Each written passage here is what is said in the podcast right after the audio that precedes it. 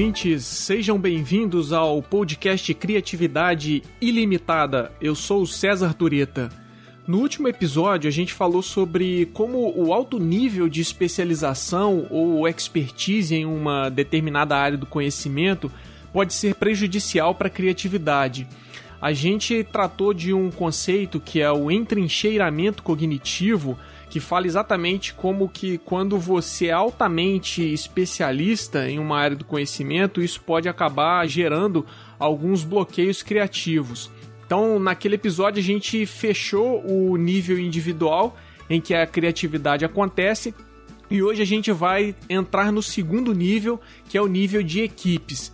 Uh, no episódio de hoje, a gente vai falar especificamente do papel da liderança na promoção da criatividade e da inovação em equipes de trabalho.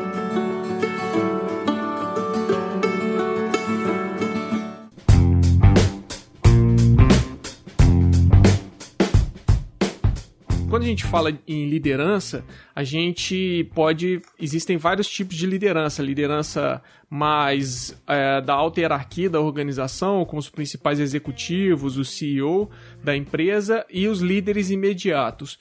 Uh, o foco do episódio de hoje vai ser exatamente na liderança imediata, porque ela tem um papel ali central de linha de frente na promoção da criatividade. E por que que é a gente vai falar especificamente do líder imediato? Porque muitas vezes os líderes acabam matando a criatividade por causa das suas atividades muito intensas no dia a dia, de apagar incêndio, de se preocupar é, mais com eficiência e acaba não dando oportunidade para os funcionários trabalharem, por exemplo, a, a, sua curiosidade por meio da exploração de novas ideias, como a gente falou no episódio de curiosidade. É, e os, os líderes, eles muitas vezes fazem isso de maneira não intencional, eles não percebem que a sua falta de atenção com a criação de um ambiente de condições para a promoção da criatividade, eles acabam não percebendo que as suas atitudes levam isso. Uh, e aí, o que, que tem de importante aqui uh, do papel da liderança com relação à criatividade?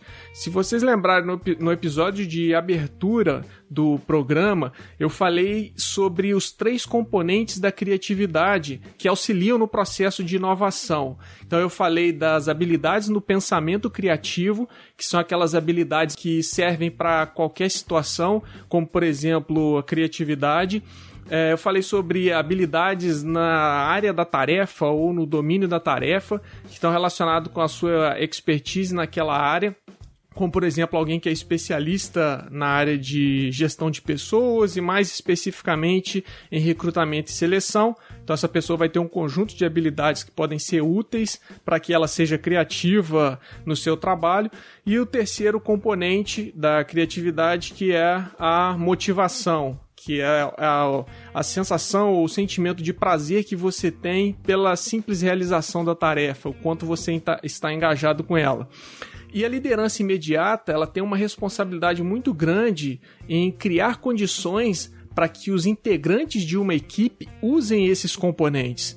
Porque se as pessoas têm habilidades no pensamento criativo, habilidades na sua área de trabalho, é, e o ambiente não é apropriado para que ela aplique esse conhecimento, ou seja, esse ambiente não é um ambiente que gera motivação, o, você vai ter um problema muito grande de extrair das pessoas os potencial que ela, criativo que ela possui.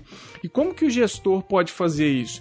Aí tem alguns pontos que são bastante interessantes que eu vou mencionar aqui para vocês que ajudam muito a criar essas condições no ambiente de trabalho para explorar a criatividade das pessoas.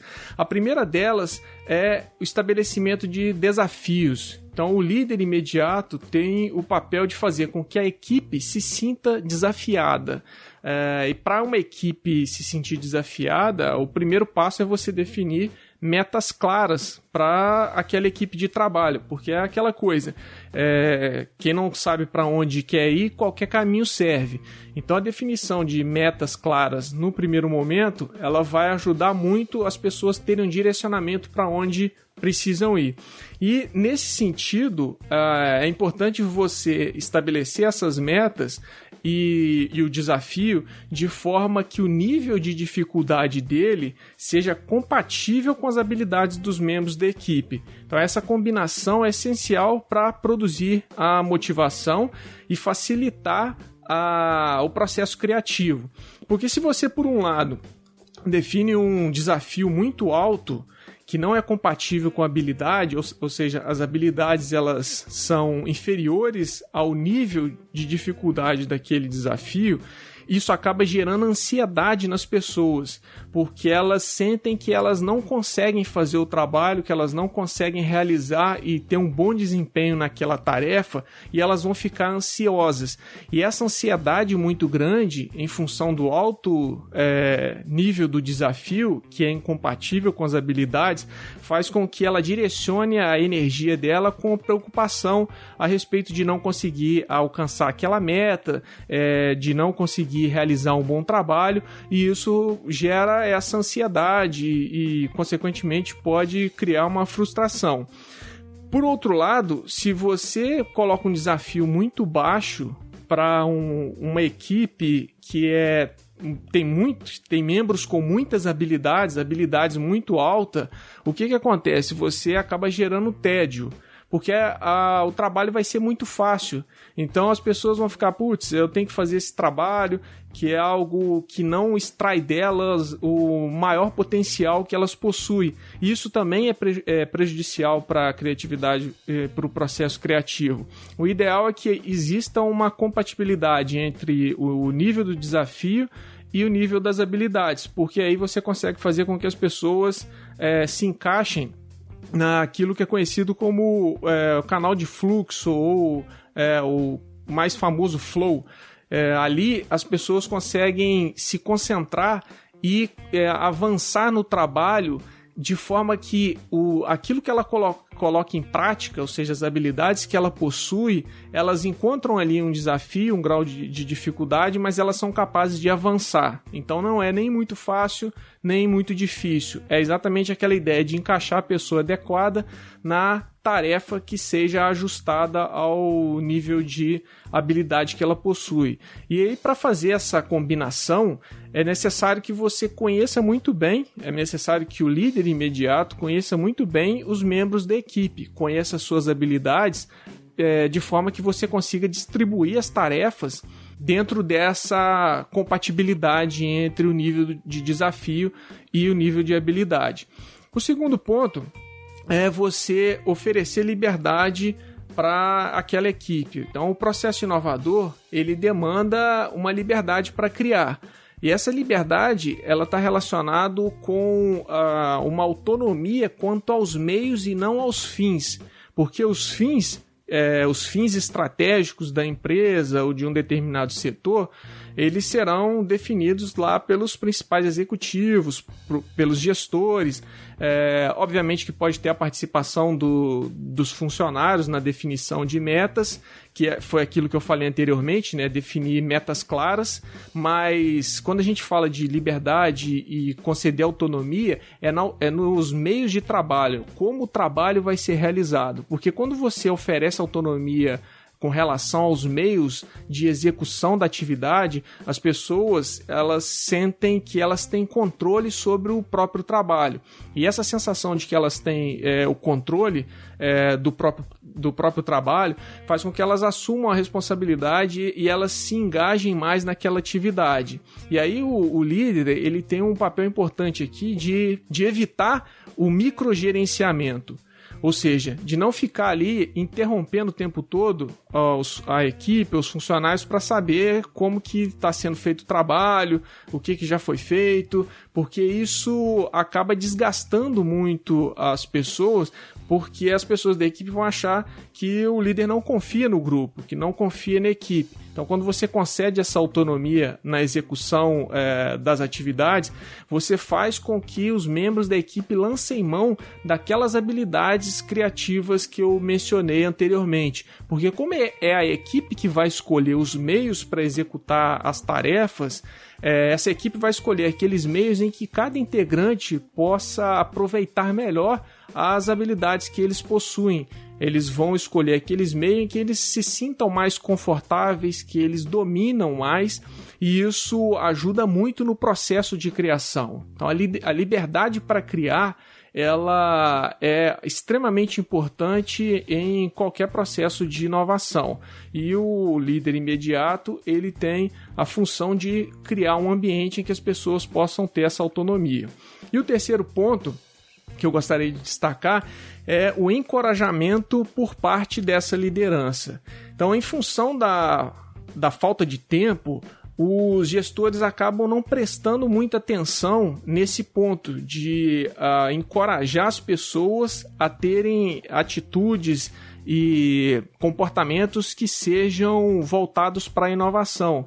E encorajar a equipe não é fazer nada é, extremamente algo muito extraordinário, mas sim fazer coisas que são bastante simples ali no dia a dia. Porque gerir e liderar, na verdade, é fazer esse corpo a corpo no dia a dia da empresa.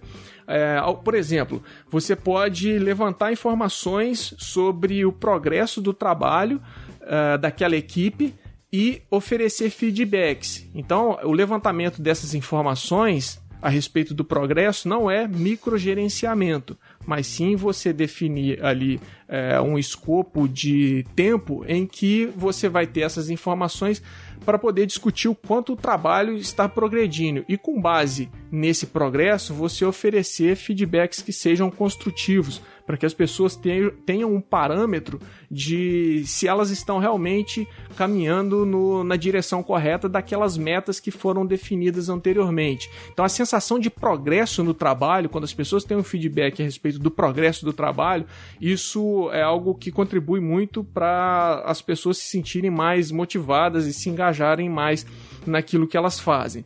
O segundo ponto que é algo que pode ser feito, é demonstrar abertura a novas ideias que a equipe sugere.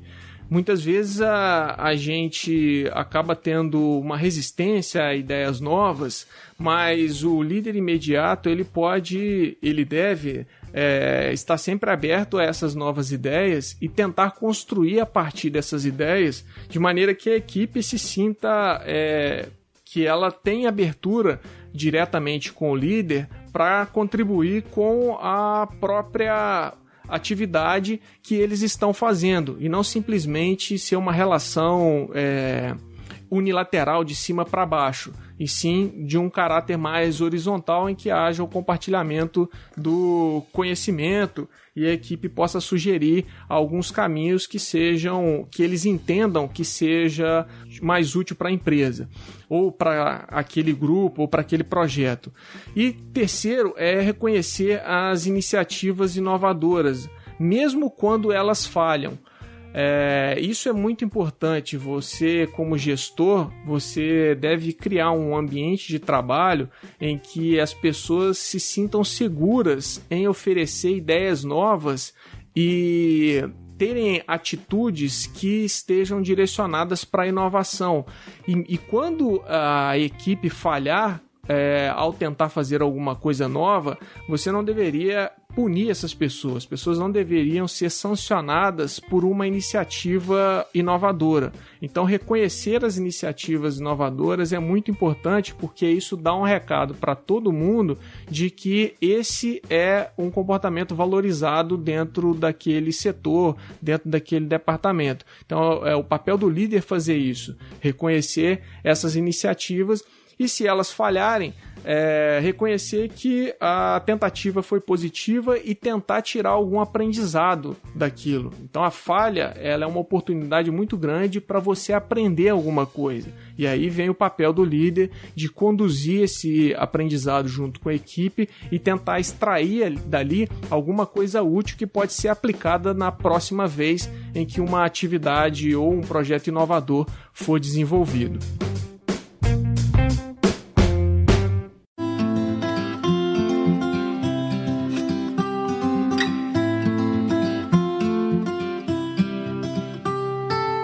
É isso aí, pessoal. O Criatividade Ilimitada vai ficando por aqui.